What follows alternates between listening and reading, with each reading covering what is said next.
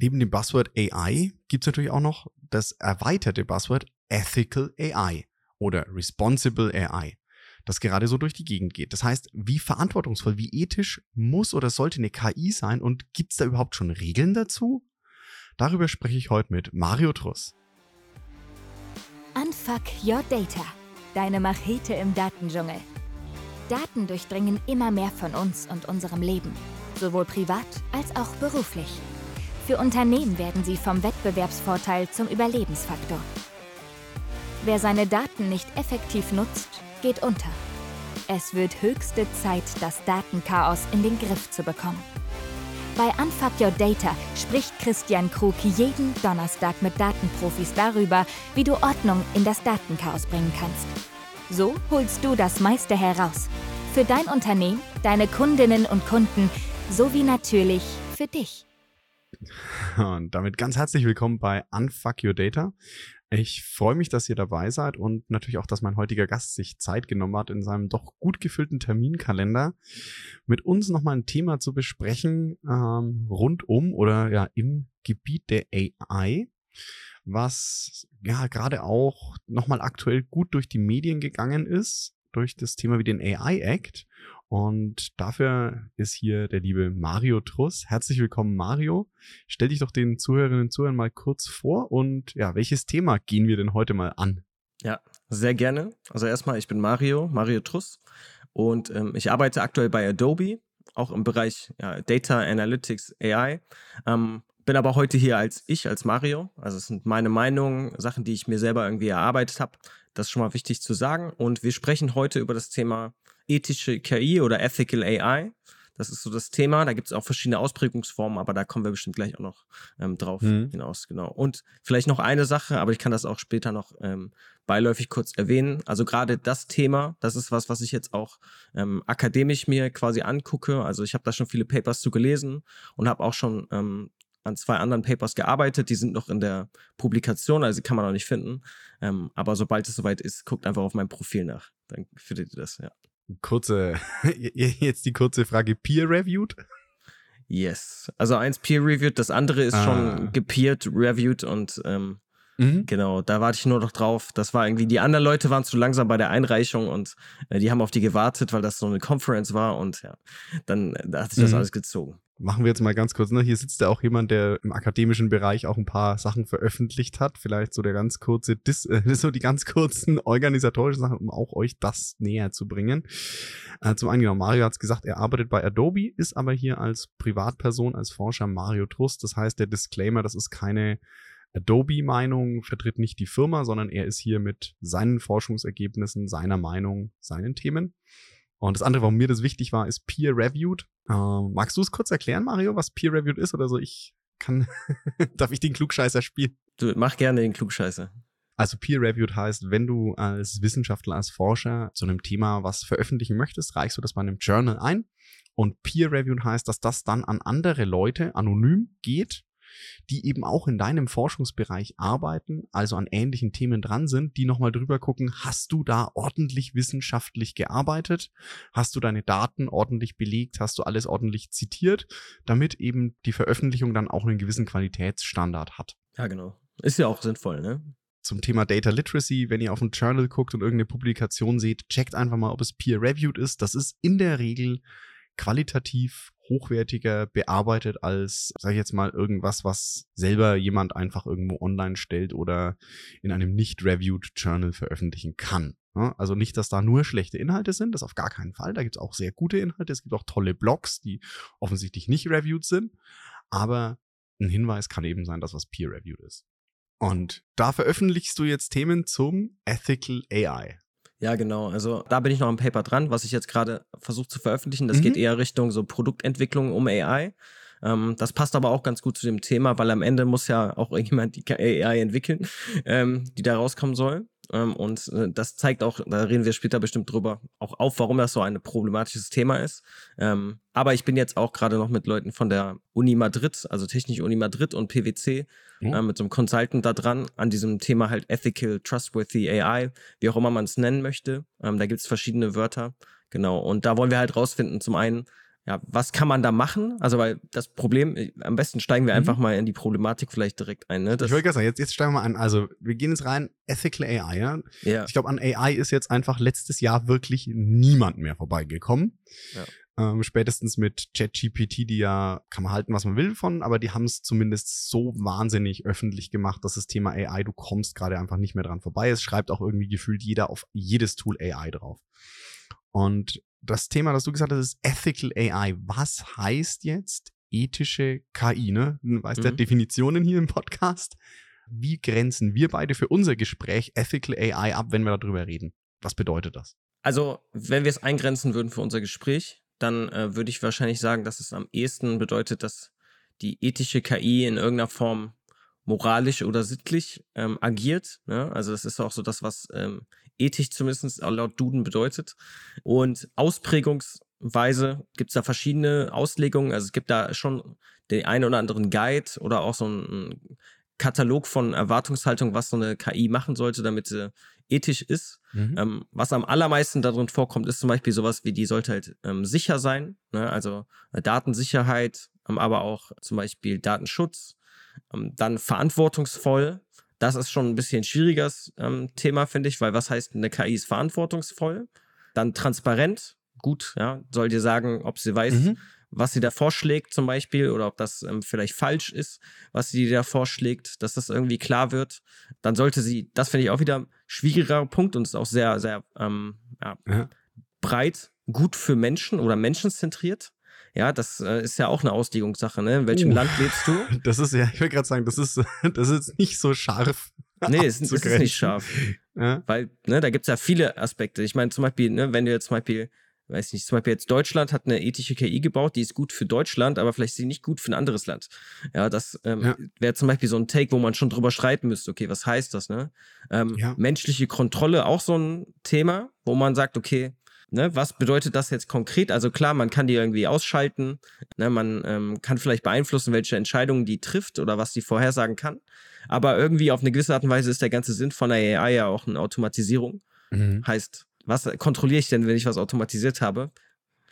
Ne, und das kann man äh, Ja, unendlich ja, weiterführen. Es gibt dann noch Bias, Mhm. die Erklärbarkeit, äh, Barrierefreiheit finde ich auch ein wichtiges Thema, ne, weil natürlich nicht jeder kann Okay. ähm, so sehen wie wir oder ähm, kann auch vielleicht nicht sprechen oder nicht hören. Das heißt, wenn ich jetzt einen AI-Assistant habe, der über Sprachsteuerung läuft und ich höre ihn nicht und ich kann nicht sprechen, dann habe ich ein Problem. Wenn ich nicht sehen kann, habe ich ein Problem. ja. Ähm, ne? Und das Ganze sollte natürlich verlässlich sein. Das sind so die Haupt, Hauptausprägungsformen, die so eine ethische KI hat. Und manchmal nennt man das auch Trustworthy AI oder Responsible AI oder Human-Centered AI.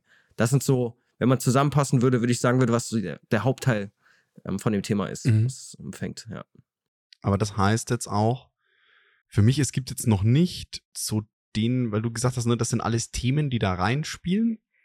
Es gibt jetzt aber noch nicht, und das ist ja auch, glaube ich, ganz normal bei dem Thema, weil AI ist ja noch ein, wenn man es mal sieht, ein sehr junges Tool. Mhm. Und das heißt, ich habe da jetzt noch nicht so eine scharfe Definition an ganz vielen Stellen, sondern es ist vieles noch schwammig, es ist neu, es ist in der Findung. Aber man macht sich schon mal diese Gedanken, wo kann das Ganze, wo soll das Ganze hinführen? Ja. Und wie, wie möchte man das einsetzen? Weil da sind ja manche Sachen dabei, wie du gesagt hast, ne? zum Beispiel Sicherheit oder Datenschutz, sage ich, das ist noch greifbarer, schärfer abzugrenzen. Ich sage, okay, das soll jetzt nicht, ah, jeder soll ganz öffentlich sehen, welche, oder ne, ist auch ein Ansatz zu sagen, soll jeder sofort reingucken können, welche Daten benutzt wurden, um diese KI zu trainieren. Mhm. Und auf welchem Level? Also soll der sehen, dass, keine Ahnung, dass die LinkedIn-Bilder vom Christian verwendet wurden oder, keine Ahnung, die Instagram-Bilder von irgendeinem Model verwendet wurden, um die KI zu trainieren? Oder steht da auch, oder auch Privatbilder, die vielleicht jetzt, sage ich mal, die ich eigentlich nicht dafür zur Verfügung gestellt habe? ist ja auch was, äh, worüber da diskutieren kann. Aber das ist ja relativ scharf. Ja. Und wie du sagst, so dieses Menschen zitriert gut für den Menschen, oh, da wird's halt schon echt schwierig, finde ich. Ja, auf jeden Fall. Und das ist ja gerade die Problematik dabei. Es gibt halt, Mhm. wenn man mit zum Beispiel mal sich Papers anguckt dazu, ähm, gerade aus den letzten zwei Jahren, sehr viele verschiedene Organisationen, das fängt bei Google an und hört irgendwie bei Oxford auf, Mhm. die alle versuchen, das irgendwie zu systematisieren. Ähm, aber halt, natürlich, jeder macht da was anderes draus, ne? Auch wenn du dir die Webseiten von Unternehmen mhm. anguckst, die highlighten immer alles, was, alle was anderes. Wahrscheinlich auch je nachdem, was mhm. am besten irgendwie gerade passt, so vom, vom, vom Wissen, vom Businessmodell her und so. Aber das ist natürlich genau das Ding. Es gibt mhm. so den Standard jetzt noch nicht so richtig. Natürlich kommen wir dem immer näher mit so Sachen wie dem ähm, AI Act zum Beispiel, ne, wo schon, sag ich mal, etwas konkreter gemacht wird, was, wie sollte man zumindest so KI-Systeme einordnen, ne, irgendwie Hochrisiko, ähm, was bedeutet Hochrisiko, ja, aber trotzdem am Ende des Tages ist das auch immer noch nicht perfekt und äh, super, super konkret. Dass jetzt jemand, mhm. der vielleicht nicht sich äh, 30 Papers durchgelesen hat, danach wüsste, okay, ich muss jetzt genau das machen. Ähm, ne, wenn ich jetzt gucke, so ein mhm. normales Produktteam, was quasi eine KI-Funktionalität einbaut. Ne? Das gehört dann irgendwie zu deren Aufgabe, aber irgendwie auch nicht, weil es gibt auch kein Gesetz, was sie dazu äh, zwingt, das zu tun. Ne? Schwieriges Thema. Okay, also das heißt, wenn ich es richtig mitbekommen habe, dieser AI-Act ist ja auf EU-Ebene jetzt durch und gibt so Richtlinien für KI, gerade wie du es gesagt hast, für Hochrisiko-KI vor, aber muss ja noch in Landesgesetz jetzt auch nochmal runtergebrochen werden. Das heißt, alle EU-Mitgliedstaaten müssen da jetzt noch Gesetze machen. Was bedeutet das jetzt wirklich ganz konkret? Das heißt aber, das gibt's jetzt noch nicht. Wie jetzt, ich will es mal reingehen, beispielsweise, da weiß ich's. Bei Medizintechnik, da gibt's halt schon einen deutlicheren Standard. Das heißt, da musst du, wenn du dieses und jenes Medizinprodukt herstellst, wenn es das und das tut, dann musst du diese und jene Anforderungen erfüllen, dann musst du diese mhm. Zertifizierungen ablegen und dann musst du bei der Entwicklung diese 4, 5, 6, 10, 300 Punkte beachten und es nachweisen. Das gibt es aber für AI-Produkte derzeit noch nicht. Noch nicht so deutlich, würde mhm. ich sagen. Also so ähnlich wie du gesagt hast mit Medizinprodukten. Ich weiß zum Beispiel im Finanzbereich, der ist sehr stark reguliert. Da gibt es zum Beispiel dann andere ja. Gesetze, die irgendwie grundsätzlich äh, thematisieren, wie Produkte in dem Bereich ja, sich verhalten sollten oder nicht. Und da gibt es auch schon, ähm, mhm. ja, ich sag mal, konkrete ähm, Gesetze, die irgendwie sagen, was zum Beispiel jetzt KI oder Automatisierung machen sollte oder auch DSGVO hat da auch ähm, einen gewissen Anteil ja. drin, welche Daten darfst du nutzen und so, aber ja, so richtig auf Deutschland zum Beispiel jetzt bezogen so allgemeingültig mhm. gibt es das noch nicht. Ähm, zumindest meiner Meinung nach. Ich habe mhm. da auch schon, zum Beispiel, ich habe einen guten Rechtswissenschaftler in meinem Kreis, der halt für große IT-Unternehmen auch berät und auch der hat gesagt, im Endeffekt, man muss sich so ein bisschen die Gesetze, die existieren, so zusammenlegen, zusammen äh, zurechtlegen, dass man da quasi irgendwas hat, auf das man sich dann auch ähm, rechtlich be beziehen kann. Also das heißt, es gibt schon so ein paar verstreute Rahmenthemen, wie, wie gesagt, ne, offensichtlich DSGVO in, in Europa, also im EU-Raum, die mit reinspielen und die auch so ein bisschen, sagen wir, diese moralische Grundlage ja liegen. Ähm, wie gehe ich damit um? Aber jetzt so das eine zentrale Ding, so hast du ein AI-Produkt zu entwickeln, gibt's einfach, gibt's vielleicht noch nicht, wird es vielleicht auch nie geben, wird vielleicht auch nicht notwendig sein. Ja, also was mein Traum wäre, also weil ich jetzt auch so ein bisschen aus dieser Produktsicht, sage ich mal, gucke, ne? Also ich bin kein harter mhm. äh, Statistiker oder ähm, KI-Wissenschaftler in dem Sinne, dass ich dir jetzt irgendwie jedes Machine Learning-Modell ähm, erklären könnte, was es auf dem Markt gibt. Gerade vor allem nicht Deep Learning-Modelle. Ähm, klar, so in der Theorie, ich kann das lesen, ich verstehe das, aber ja. das, was da mathematisch im Hintergrund passiert, da bin ich auf jeden Fall auch kein ähm, Experte drin. Und gerade für jemanden wie mich, also weil ich würde sagen, der Großteil der Menschen, ähm, die jetzt, sage ich mal, eher so strategisch Verantwortung über Digitalisierung haben, die sind so ähnlich wie ich in dem Aspekt, dass sie sich für das Thema begeistern können und sich da auch reinarbeiten können. Aber natürlich, ne, wenn ich jetzt ein PhD in AI habe, dann werde ich ja nicht ein Product Owner. Dann, dann gehe ich wahrscheinlich zu Google und entwickle da KIs. Ne, das heißt, irgendwie musst du ja diesen Menschen oder generell allen Menschen äh, in der Gesellschaft die Möglichkeit geben, ähm, gleichwertig sozusagen KI zu entwickeln, die diesen ethischen Standards irgendwie gerecht wird. Ne? Und meine Hoffnung wäre halt, dass es irgendwann sowas ähnliches gibt, wie zum Beispiel jetzt. Zum Beispiel gibt es für agiles Arbeiten Scrum. Ne? Da gibt es ganz eindeutige, ja. vertestete ähm, Methodiken, wo quasi irgendwie eine Institution gesagt hat, hey, äh, wir glauben, das funktioniert ziemlich gut. Ne? Und das wäre dann halt zum Beispiel, wenn man es auf KI bezieht, dass man halt zum Beispiel sieht, okay, mhm. wie kann man eine KI-Idee zum Beispiel validieren? Was muss man da alles machen? Äh, es gibt zum Beispiel so KI-Komitees in manchen großen Big Tech-Unternehmen, die sich dann äh, so Ethik auf einer Ethikebene sozusagen Gedanken machen. Aber dann ist es natürlich mhm. auch sowas wie, wenn man dann mal ein Modell entwickelt hat, was müsste ich denn da alles evaluieren, um zu prüfen, dass die KI auch tatsächlich zum Beispiel jetzt nicht rassistisch ist ähm, ne, oder kein Bias mhm. hat in irgendeiner Form, äh, weil sie bestimmte Fälle nicht erkennt oder Menschentypen ähm, nicht erkennt ne, oder halt äh, nicht zugänglich ist für die User, die ich habe. So. Und das wäre so meine Hoffnung, dass man dann quasi so eine Toolbox hat, die einem hilft, mhm. ähm, das zu machen. Da gibt es schon Ansätze, es gibt zum Beispiel von Oxford sowas, ähm, da können wir auch gerne vielleicht später drüber sprechen, aber das ist so das, was halt fehlt, meiner Meinung nach. Mhm. Das heißt, es, es ist einfach noch ein bisschen, ein bisschen platt gesagt, es ist noch zu sehr wilder Westen, ja. ähm, dass jeder quasi mehr oder weniger machen und tun und lassen kann, etwas überspitzt gesagt, was, was er oder sie möchte. Aber ich glaube, so eine Überregulierung, dass es so ganz krass reguliert wird wie im Finanzwesen oder jetzt in der Medizinprodukte, ist vielleicht auch kontextabhängig, wo die AI eingesetzt wird. Ja? Ja. Also, dass man so mindestens, das Mindestmaß wäre vielleicht so ein Framework, wo du sagst, okay, das sind so die, die drei, vier, fünf Säulen von einer wichtigen KI-Entwicklung. Und ja, natürlich, äh, das ist natürlich auch wieder die Frage, wo setzt du AI ein? Wenn ich sage, eine AI entscheidet, ob jetzt hier bei mir irgendwas aufgeschnitten wird, medizinisch gesehen, weil da was ist und da was rausgenommen wird, dann äh, möchte zumindest mein persönliches Sicherheitsgefühl möchte ich, dass die bessere Entscheidungen trifft im Zweifelsfall als eine KI, die von mir Jahrbuchbilder generiert. Ja? Und wenn da mal ein Ergebnis dabei ist, was nicht so toll ist, okay, ja gut, kann man, ne, kann man mit leben. Aber wenn mir halt, keine Ahnung, Lungenflügel rausgenommen wird, weil das Ding sagt, da ist Krebs und dann war es nicht, dann, boah, ist der Einschlag halt ein bisschen krasser. Ja, auf jeden Fall. Da finde ich zum Beispiel interessant, wie das der AI-Act ja versucht, dass er zum Beispiel gewisse Use Cases so eingrenzt, die, sage ich mal, besonders einflussreich auf den Menschen sein könnten. Ähm, zum Beispiel eine OP ja. ist wahrscheinlich eine, oder halt auch sowas wie äh, Migrationskontrolle ist, glaube ich, auch mit dabei. Ähm, so Sachen, ne? Aber wenn man, dann gibt es auch so Sachen, die sind so ein bisschen ich bin da kein Experte, aber was ich so gehört habe, ist, da sind sich auch manche ja. anderen ähm, Rechtsexperten nicht ganz sicher, ist zum Beispiel sowas wie jetzt eine Personalisierung. Ne, ich mache zum Beispiel sehr viel mit Personalisierung in meinem Beruf. Mhm. Ja, und was heißt das jetzt? Ist das jetzt was, ist das jetzt was Positives? Ist das was Negatives? Ne? Weil ich kann E-Learning machen und dann kriege ich richtig geile äh, Online-Kurse vorgeschlagen, die perfekt zu meinen Problemen oder zu meinen Skills passen, ähm, sodass ich mich verbessern kann. Ne? Aber ich kann natürlich auch die, sage ich mal, dunkle Seite der Macht äh, mir angucken, irgendwelche so Social-Media-Algorithmen, äh, die mich maximal ähm, lange auf einer App ähm, oder in der App quasi versuchen zu halten. Ne? Und genau das ist das Ding. Ne? Da, du, es gibt da noch kein richtig und kein falsch. So, wann sollte man es machen, wann nicht? Mhm. Wie geht man daran? Ja, das ist so ein bisschen, ich weiß nicht, hast du den Film Oppenheimer gesehen? Ich äh, kenne die, nee, den Film habe ich mir tatsächlich nicht angeschaut. Ich kenne natürlich als Naturwissenschaftler ein paar Sachen von, von dem ganzen Projekt. Mhm. Den Film mit Cillian Murphy habe ich tatsächlich noch nicht gesehen. Okay. Ähm, soll aber sehr gut umgesetzt sein. Ich habe natürlich ein bisschen einiges mal in der Schule drüber gelernt. Ähm, auch ein bisschen mich dann mal, als der Film rauskam, noch mal ein bisschen eingelesen. Aber ich hatte ehrlicherweise nicht die Zeit, ins Kino zu gehen. Äh, auf welchen Punkt davon willst du hinaus?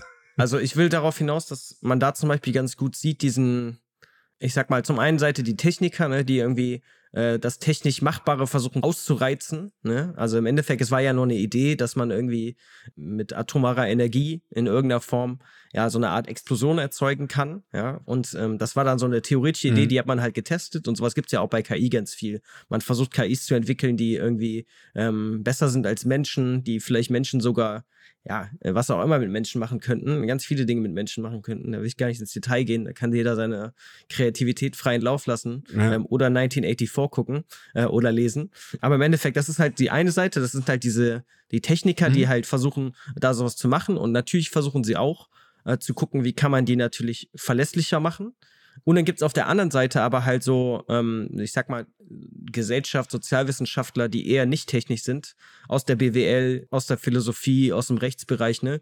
Die beschreiben halt so Wunschzustände, wie sollte sich die KI verhalten. Mhm. Aber natürlich, jetzt ist die Frage, wie komme ich jetzt von diesem Wunschzustand zu dem, was dann dann äh, Techniker sozusagen entwickelt hat und wie kann man das irgendwie miteinander besser connecten, weil das ist halt aktuell noch nicht so tag. Es gibt immer mehr Institute, die da versuchen, so interdisziplinärer dran zu gehen. Mhm. Aber ja, am Ende des Tages ist da immer noch kein, kein ähm, vollständiger so Kriterienkatalog da ist, wo jetzt, wo jetzt einfach jeder ein Buch aufschlagen könnte und sagen könnte, ah, ich versuche jetzt gerade mehr menschenzentriert zu sein und dann sollte ich diese fünf, sechs äh, Dinge machen, dann ist die Welt mhm. erstmal sozusagen in Ordnung. Und das ist halt das Interessante, ne? Ich finde, da sprichst du einen ganz, ganz, ganz guten Punkt an, dieses, zum einen dieses Interdisziplinäre, das ist ja auch was, wo, wo ich im, im Data-Bereich auch immer sehe. Und das ist, AI ist ja am Ende des Tages auch noch eine Weiterentwicklung von Data, weil ich sage immer, ohne Daten halt keine KI. Dieses interdisziplinäre Zusammenarbeiten, das ist an der Stelle halt auch nochmal ganz, ganz wichtig. Also wie in, in eigentlich mittlerweile fast jedem Bereich in unserer Welt, die halt so vernetzt ist, wie sie es ist. Wenn du da isoliert denkst, dann kommst du irgendwann in, in Trouble. Also, weil zum Beispiel, mal ganz ehrlich, der BWL oder der Philosoph, der wird keine KI programmieren können. Ja, der kann sich Gedanken machen, wie, wie sieht's aus oder was, was möchte ich, dass das Ding tut aber der wird nie in der Lage, oder selten, ich möchte niemals nie sagen, ne, der, der wird selten in der Lage sein, ähm, das wirklich selber zu programmieren. dafür hast du dann auf der anderen Seite so Techniker, die dann gerne auch mal, und ich war ja auch mal in der medizinischen Forschung und richtig drinnen, oder einfach mal Limit testen willst und gucken, okay, was, was geht denn eigentlich? Wie weit kann ich dieses Ding treiben?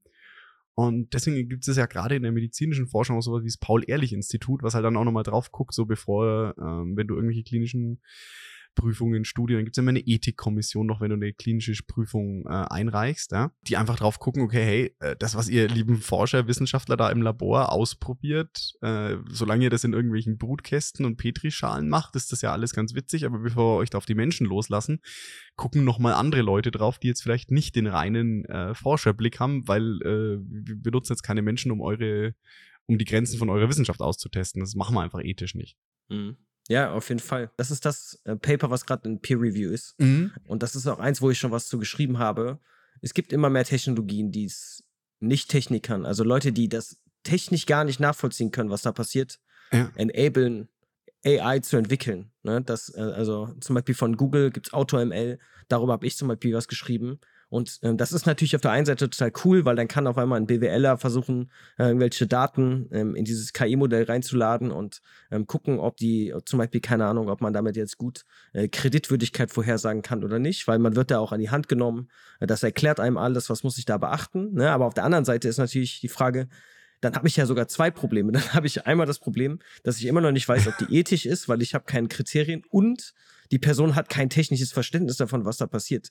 Ne, das wird ja dann noch unkontrollierbar. Und das ist natürlich auch noch so ein Thema, wo man, ähm, was das Ganze noch krasser intensiviert, ne, diese ja. Demokratisierung von der ganzen KI-Bubble. Das ist auch äh, extrem interessant. Absolut, aber ich finde genau der Punkt, dass du da sagst, ist für mich noch, ein, noch mal ein Argument zu sagen, wir müssen da interdisziplinär mehr miteinander kommunizieren auch, weil es ist einfach vieles so unfassbar komplex geworden, dass du gar nicht mehr alles verstehen kannst, weil dir das sonst in die Rübe wegplatzt. Ja? ja? Und da müssen wir eben viel mehr miteinander kommunizieren, gerade wenn solche, ich nenne es mal, solche Blackboxen existieren. Ich meine, ich glaube, viele von uns nutzen, also ich bin da auch keine Ausnahme. Ich nutze auch mal eine App auf dem Handy, die irgendwas tut, mhm. beispielsweise meinen Einkaufszettel organisiert oder auf der ich Musik höre, ohne die wirklich technisch drunter zu verstehen. Aber wenn ich jetzt selber so eine entwickeln möchte, ja, dann sollte da schon so eine gewisse Regul also sollte ich ein gewisses Verständnis haben, was, was mache ich da eigentlich? Abgesehen von der Blackbox. Zumindest wenn ich dann, wie du sagst, ne, ich gehe jetzt mal in Kreditwürdigkeit rein, wenn ich jetzt als Betriebswirt eine coole Finanz-App mit einer automatischen äh, Kreditbewertung habe, dann sollte ich vielleicht schon nochmal mit einem Techniker sprechen, der mir erklärt, was habe ich da eigentlich jetzt zusammengeklickt mhm. unter Anleitung von dem System was macht das eigentlich? Oder ist es dann eben im Zweifelsfall, jetzt gehe ich mal in, in, was man vom Wohnungsmarkt kennt, aber ah, wenn dein, wenn dein Nachname jetzt ein bisschen provokant, wenn dein Nachname ein bisschen komisch klingt, ah, dann kriegst du erstmal gar keine Kreditwürdigkeit. Dass ich eben nicht solche Systeme heranziehe. Ja, auf jeden Fall. Und äh, tatsächlich, ne, also wahrscheinlich würde der, der, Techniker das gar nicht sagen, sondern das würde dir wahrscheinlich irgendwie ein Ethiker sagen oder ein äh, Rechtswissenschaftler ähm, oder vielleicht sogar ein Designer. Und das ist ja genau, was du sagst. Also Du kommst auf manche ja. Ideen gar nicht, wenn du nur in deiner eigenen Bubble bist, weil du das nicht gelernt hast, wahrscheinlich im Studium ähm, oder wie auch immer du dich ausgebildet hast. Ne? Und du wirst natürlich, je nachdem, was man studiert, ganz anders dazu diszipliniert, auf gewisse Dinge zu achten. Also ich habe zum Beispiel auch schon Softwareentwicklungsteams geführt und ich fand das immer faszinierend. Also wenn ich zum Beispiel gesagt habe, dass etwas nutzerzentriert sein sollte, wie ich darüber nachgedacht habe und wie andere Leute darüber nachgedacht haben. Ne? Weil ähm, zum Beispiel, da, das, war, das fing dann sowas an wie mit, keine Ahnung, ähm, ich habe dann gesagt, ich hätte gern einen, einen nachvollziehbaren Button. Ja, und ich habe mir natürlich den Kopf darüber zerschmettert. Äh, wie kann ich diesen Button jetzt benennen? Wo platziere ich den? Damit auch jemand checkt, was dieser Button überhaupt jetzt gerade für mich tun kann. So, und äh, für, für zum Beispiel dann andere Leute ist es dann einfach nur so Pixel-Pushing und komplett irrelevant, ne? Und, und ich glaube, das ist halt dann auch die Gefahr, dass dann halt eine Person, die vielleicht eine Domäne beherrscht, eine andere Domäne komplett unterschätzt. Und deswegen auf jeden Fall, wie du sagst, muss man da zusammenarbeiten. Ich finde da tatsächlich ganz interessant ähm, von der Oxford-Universität, also es gibt da das Internet-Institut, die beschäftigen sich sehr interdisziplinär, würde ich sagen, mhm. mit dem Internet, mit Technologien. Also da, da sind alles äh, Sozialwissenschaftler, Philosophen, Informatiker ähm, unterwegs. Und die haben zum Beispiel so ein, ein, Tool, das können wir auch gerne verlinken. Oder nicht Tool, das ist eher ein Paper aktuell noch. Aber mhm. das heißt Cap AI. Und die haben zum Beispiel versucht, sozusagen die, ja, die EU-Gesetze, die es gibt, Richtung KI, in so äh, Kriterienkatalog sozusagen umzuwandeln, um so die Konformität von der KI-Idee sozusagen zu entwickeln. Und die sind da relativ detailliert auch reingegangen. Also zum Beispiel besprechen sie, es gibt zum Beispiel Management, ja, die vielleicht weder weder technisch noch Design äh, noch irgendwas ist, sondern wirklich einfach BWL-Fokus hat. Was sollte die tun? Ja. Ne, was sollte dann vielleicht ein Product Manager, Product Owner machen? Was sollte der Project Manager machen? Und was sollte am Ende auch der KI-Entwickler und äh, der Data Scientist zum Beispiel machen? Ne, also wirklich, wenn man sich den Entwicklungsprozess anguckt, sozusagen, also von der Idee über die Entwicklung dieser KI, über die Vertestung und Validierung, über die, ja, das, das, die, das Produkt dann auch ne, laufen lassen und vielleicht irgendwann auch das Produkt wieder vom Markt nehmen. Ähm, was kann man da quasi in jeder einzelnen Phase tun, beziehungsweise was sollte wer tun? Also welche Rolle sollte welche Aspekte sich angucken? Ne, das ist auch noch nicht perfekt, aber das ist zumindest mal so ein Ansatz, den ich ganz inter interessant fand. Also es ist mal so eine erste Näherung, diesen, diesen AI-Act ein bisschen, sag ich mal, greifbarer, ein bisschen hemdsärmeliger darzustellen. So, was bedeutet der eigentlich für welche Personen und wie könnte man sich eine, eine ethische KI-Entwicklung unter einem AI-Act da vorstellen für die beteiligten Personen, die eben von der, sagen wir mal, Produktidee bis hin zur Umsetzung dann, was hat wer da zu beachten, damit es dann eben diesen ethischen Standards also Nachvollziehbarkeit und, und, gut, wie auch immer man das dann im Detail auslegt, äh, entspricht. Auf jeden Fall. Aber wie gesagt, das ist ja auch nochmal ein Thema, was ich auch ganz spannend finde, so was, aber das ist halt wieder eine Debatte, die ich, eigentlich kannst du die wieder komplett losgelöst von AI auch führen. Was ist Ethik? Ne? Also das heißt, mhm. du musst eigentlich, ne, kommst wirklich in eine ethische Debatte rein, so wie du es anfangs mal so schön gesagt hast, was ist gut für den Menschen? Das ist schon mal wieder die Frage, für welchen Menschen, ja. Ja.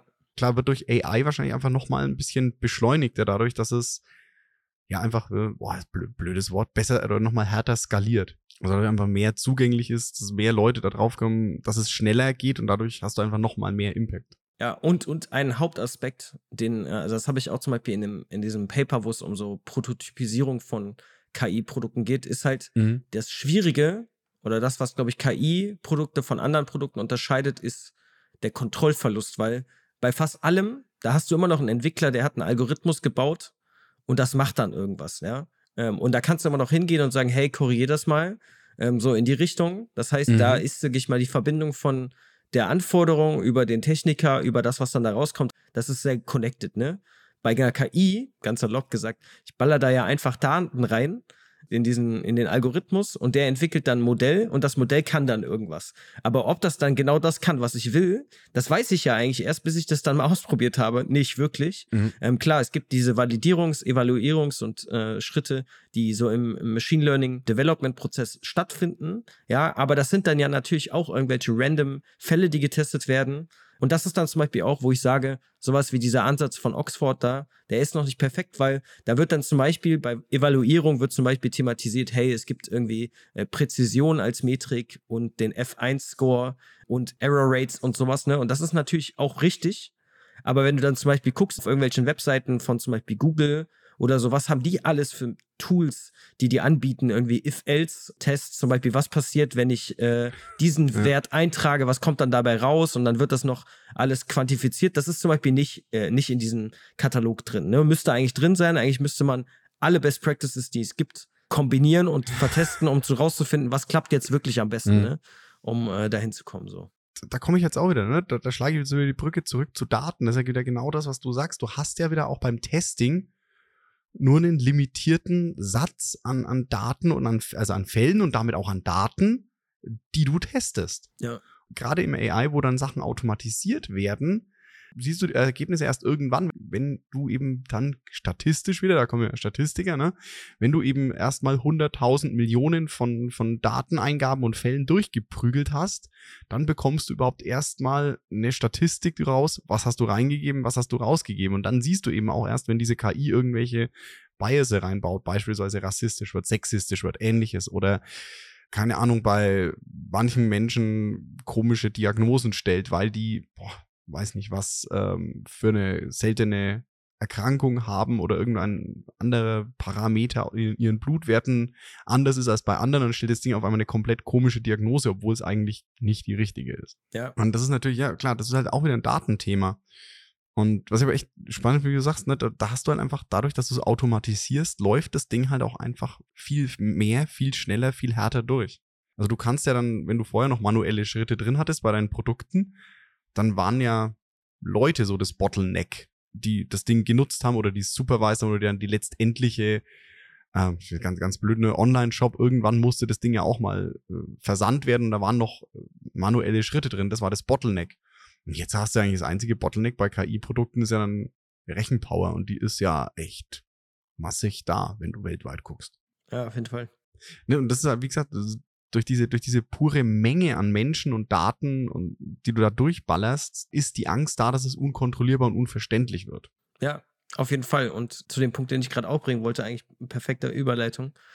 Das ist ja, also man könnte jetzt zum Beispiel denken, gut, ne, ich baue ja nicht meine eigene KI, ähm, ich nutze irgendeine KI, dann ist es ja bestimmt, die haben sich bestimmt ihre Gedanken gemacht und so, ne? Natürlich, also wahrscheinlich ist es so, dass ein großes Tech-Unternehmen ähm, sehr viel mehr Menschen gehabt hat, die sich über dieses Problem Gedanken gemacht haben. Ja, aber jetzt sagen wir mal so, du würdest jetzt zum Beispiel irgendeinen fertigen Algorithmus verwenden äh, und dann entscheidet der irgendwas Fehlerhaftes dann ist das ja immer noch dein Problem.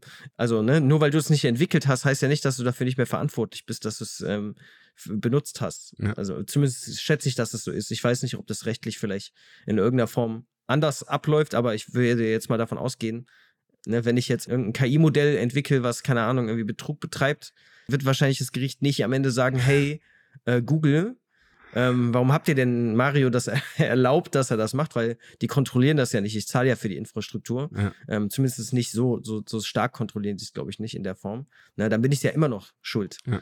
Ob das ethisch war oder nicht, was ich da gemacht habe. Ja, das zum einen, ich glaube, dass, da muss die Rechtsprechung ja dann, glaube ich, wird es auch noch ganz, ganz interessante Debatten geben in der Rechtsprechung, was da mit KI passiert.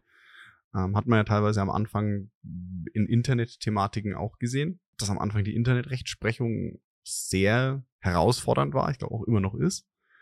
Und was du aber auch sagst, ist ganz spannend, wenn du jetzt so ein vortrainiertes Modell nimmst, ah, dann bist du eigentlich schon, wenn du das benutzt, schon auch irgendwo in der Pflicht zu überprüfen, ja, natürlich haben die Menschen bei dem Tech-Unternehmen sich Gedanken dazu gemacht und ihre Werte und ihre Sachen damit einfließen lassen. Aber ist es zwingend das, was auch du möchtest? Das ist ja auch nochmal die nächste Frage.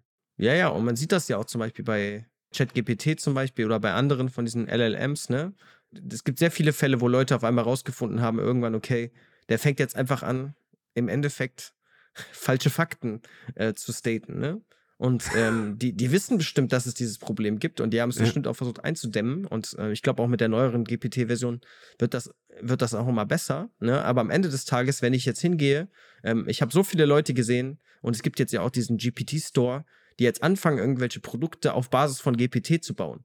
Und wenn ich das jetzt im europäischen Markt dann quasi irgendwie versuche, an jemanden zu vertreiben, dann wird es ja zu meiner Verantwortung trotzdem, ne? Obwohl da vielleicht sehr viele intelligente, sehr intelligente Leute gewesen sind, die sich darüber Gedanken gemacht haben. Aber die haben wahrscheinlich einfach diesen Case vielleicht nicht gekannt, nicht bedacht ähm, oder nie damit gerechnet, dass jemand in diesem Kontext diese, das überhaupt verwenden wird. Ne? Und dann ist klar, dann stehst du irgendwie zwischen den Stühlen, weil du nicht so, du kannst ja das Originalprodukt nicht verändern, äh, weil du arbeitest ja nicht bei OpenAI und du kannst auch nicht so richtig oder äh, zumindest nicht einfach dann den Output, der aus OpenAI kommt, irgendwie immer wieder so, so vertesten, dass da quasi nur richtige Sachen rauskommen. Ja, weil dann hast du ja schon fast wieder deine eigene AI gebaut. Ja klar, dann kannst, kannst du auch gleich wieder selber basteln. ja. Danke. ja, aber dieses Hallo, ich habe ich hab mal gelernt, es gibt dieses Halluzinieren bei, bei ChatGPT, dass es halt einfach dann, das Ding gibt, gibt erstmal eine Antwort und die kann natürlich dann, basiert halt auf Wahrscheinlichkeiten und die kann natürlich auch mal eine Wahrscheinlichkeit, auch eine 99% Wahrscheinlichkeit hast du, ein Prozent, dass es falsch ist. Ja. Mhm Beziehungsweise ne, da ist das halt so, dass dieses äh, Modell dann das Halluzinieren anfängt, weil es halt so funktioniert. Aber genau da ist doch wieder dieses Interdisziplinäre gefragt, dass du sagst, okay, ich brauche jetzt einen Techniker, der mir erklärt, warum dieses Ding halluziniert, also warum das diese Ergebnisse ausliefert. Und brauche jetzt aber auch jemanden, der fachlich sagt, okay, nee, ich möchte halt eine Autoempfehlung abgeben. Und wenn dir mir jetzt eine Boeing 737 vorschlägt, dann ist es halt einfach kein Auto. Ja, auf jeden Fall. Und da fällt mir gerade was zu ein, was Spannendes, was ich, ich bin mir gerade nicht mehr sicher. Ich glaube, es war von IBM. Falls ich das korrekte Zitat noch finde äh, oder die Person finde, dann, dann, dann würde ich es in die Shownotes packen. Aber auf ja. jeden Fall, ähm, da war ein Tipp, ähm, was für Leute in der Zukunft gebraucht werden im AI-Bereich. Ne? Weil die meisten Leute tendieren ja, ich gehe jetzt an die TU München und fange jetzt Informatik an zu studieren, weil ich will äh, zu, zu OpenAI kommen. Und äh, zumindest diese Person, und das war schon eine sehr also große Persönlichkeit in dem Bereich, mhm. äh, zumindest laut LinkedIn und ich glaube auch irgendwie Executive ähm, Level irgendwo. Ich glaube, es war bei IBM und er hat zum Beispiel gesagt, dass er den Leuten empfiehlt, jetzt irgendwie Liberal Arts und Linguistik zu studieren oder sowas. Ne, also quasi so Geisteswissenschaften und Linguistik, weil im Endeffekt, ja. was ist denn Natural Language Processing? Das ist natürlich irgendwie Informatik, aber es ist vor allem auch Sprache verstehen, ne? Und natürlich kann ich da jetzt also mit meinem Informatiker-Brain sozusagen mir versuchen herzuleiten, wie Sprache funktioniert, aber am Ende wäre es ja besser, wenn ich das, äh, wenn ich das verstanden habe und mich da auf Wissen beziehe, was wahrscheinlich schon seit hunderten von Jahren irgendwie ähm, so angesammelt wird, ne? Und das fand ich zum Beispiel einen interessanten Take, weil ja. ne, gerade in Deutschland hört man ja viel, diese MINT-Fächer sollen wir fördern und was auch immer, was auf jeden Fall stimmt. Also da gibt es ja auch Fachkräftemangel. Aber ich habe manchmal auch das Gefühl, dass ein bisschen unterschätzt wird, wie wichtig andere Fächer auch halt sind. Ne? Genau dieselbe Sache, zum Beispiel, ich habe Medienmanagement im Bachelor studiert. Und du willst nicht wissen, wie viele Leute in meiner Familie alle so waren.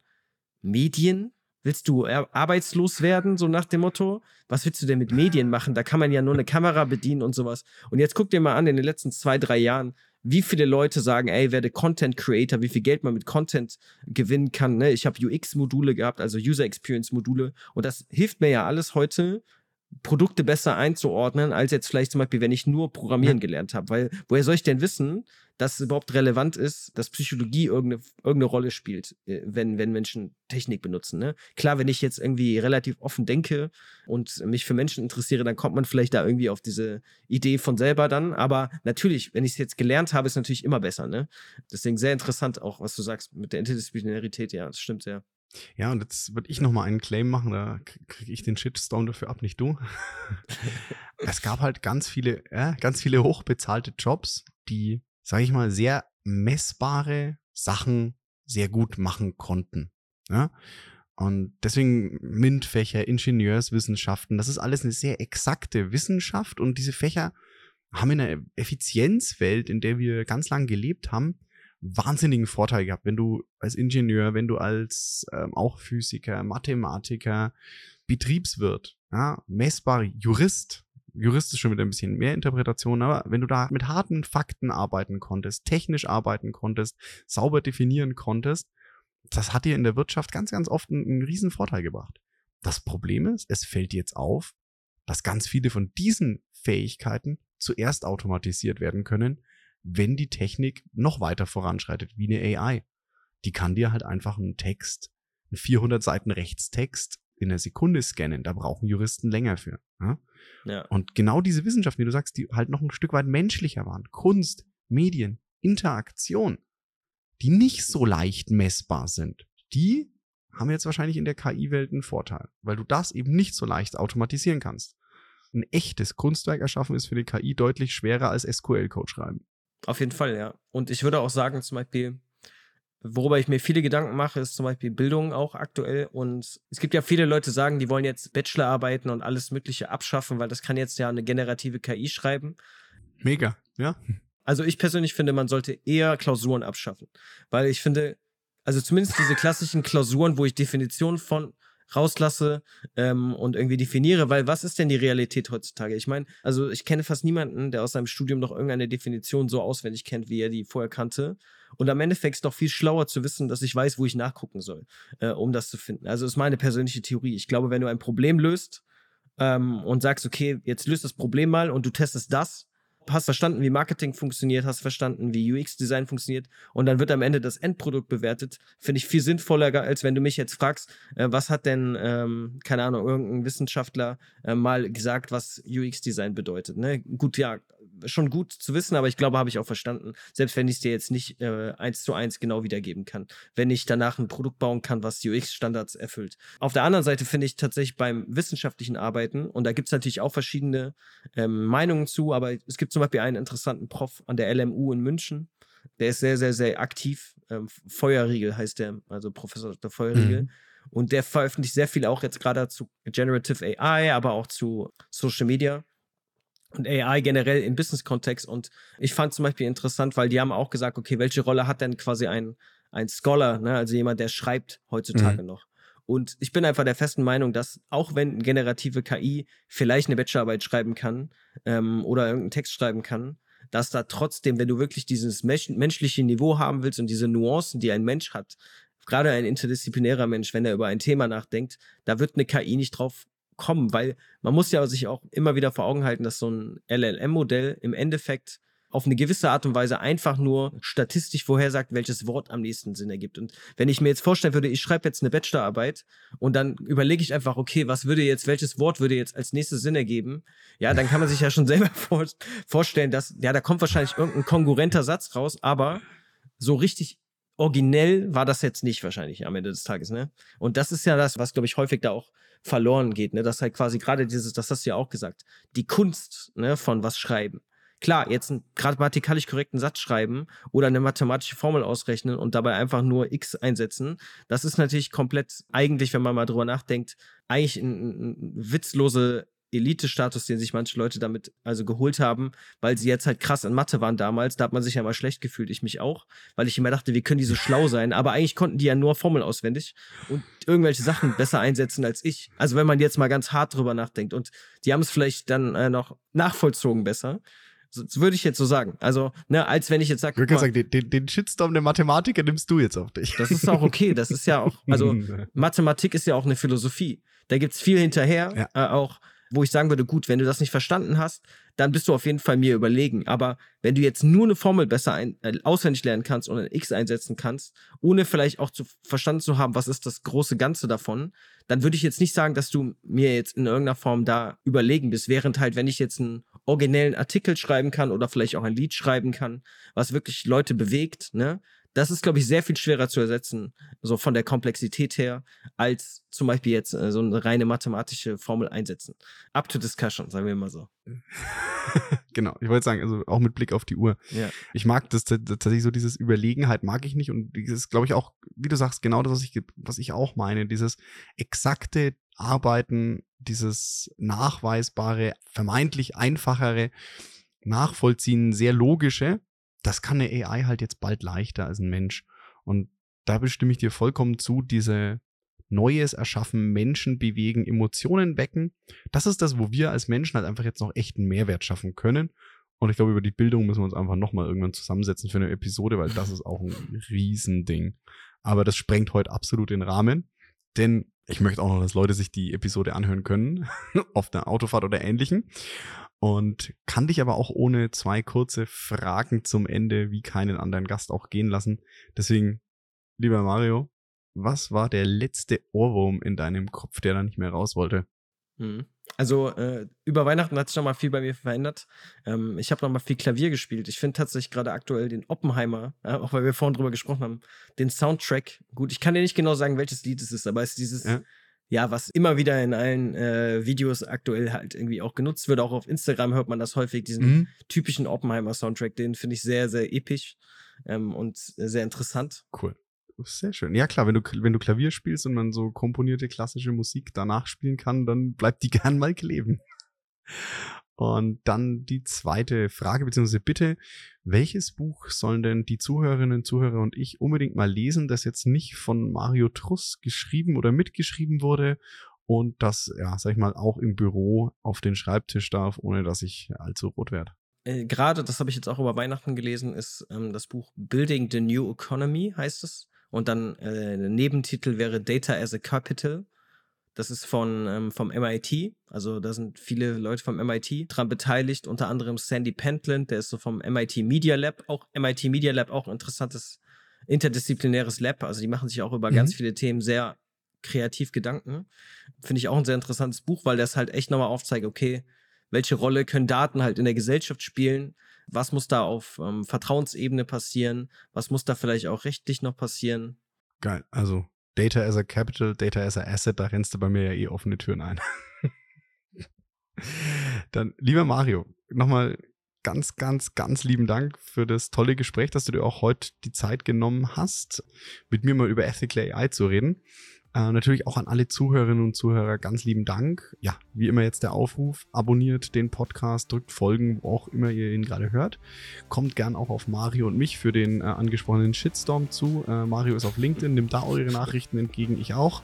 Und damit wünsche ich euch alles Gute, bis zur nächsten Folge und ich freue mich, wenn ihr dann auch wieder dabei seid. Schönen Tag euch noch. Ciao.